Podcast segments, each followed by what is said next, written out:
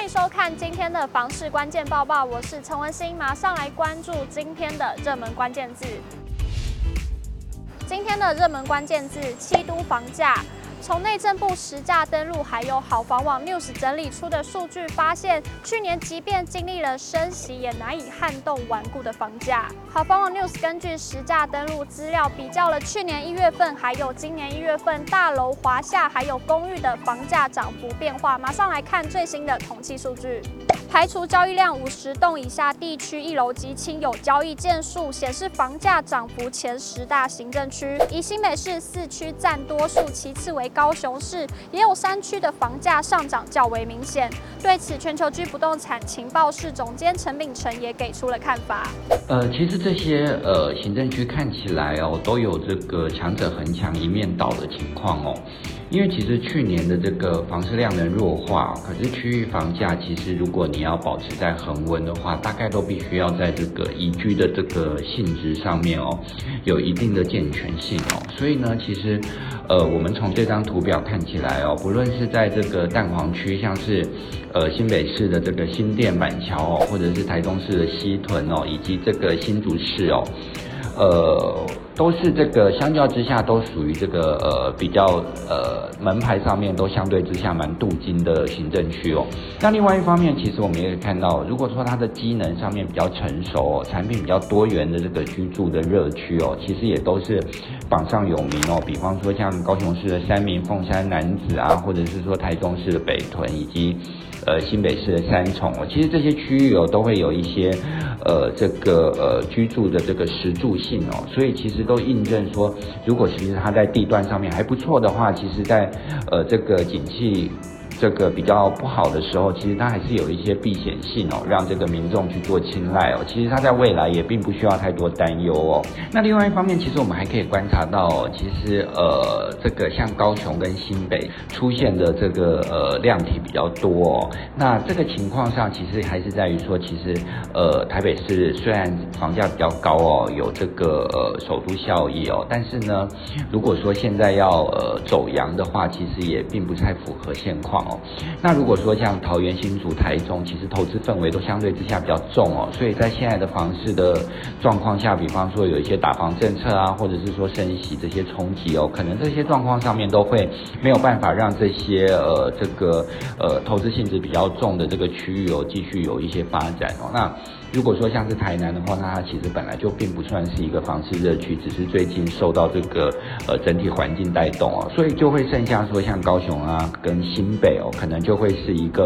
呃最主要在这个呃价格上面或者是说量体上面有一些支撑的这个呃县市哦。那事实上，其实像新北来说的话，它其实腹地也蛮大的哦，宜居的区域也蛮多的哦。然后再加上说有一些呃这个台北市外溢的这个房市效益哦，然后也在这个溢价空间上面，可能在呃这一段时间都一些有这个拉大的情况哦。那到其实桃园市也会有一些回流的买盘哦，就是过去可能他买不起新北市，他现在买回呃新北市的情况哦。因此这样的状况可能会造成说新北市它可能有比较多的行政区都会出现这样子的呃这个价格上面上涨的情况哦。那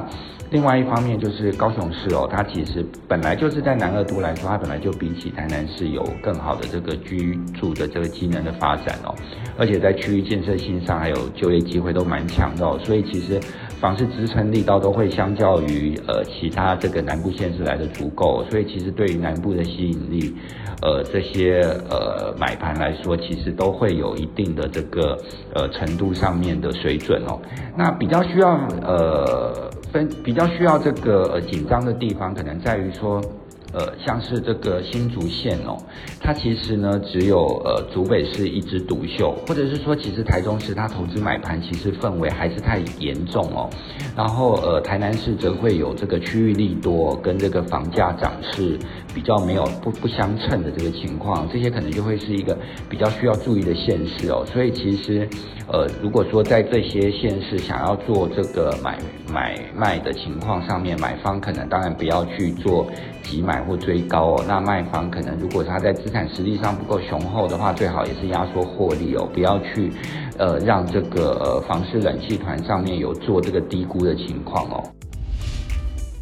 的精选新闻，首先来看到一名网友在网络上指出，台北寸土寸金，地狭人稠，不仅房子小，就连超商、餐厅还有咖啡厅都一位难求。最后还贴出中南部面积偌大的超市，还有运动用品店作为例子，好奇台北人会不会羡慕中南部的房子又大又新。Po 文上线后，网友们意见分歧，部分人确实对于中南部拥有大房子感到羡慕。会，我虽然很爱捷运，但中南部房子大又便宜，真的超羡慕。最不喜欢台北停车位偏小。不过有较多网友则认为，台北虽然居住面积小，但生活机能建设还有交通等方面完全打趴中南部。谈到都市存在生活机能优势，品家建设创办人胡伟良就曾表示，有些买不起房子的人。宁可负担高额房租，也不愿回到小城市住家里的大房子。这是因为大城市可以给他们许多好处，而这些好处是难在小城市里满足的。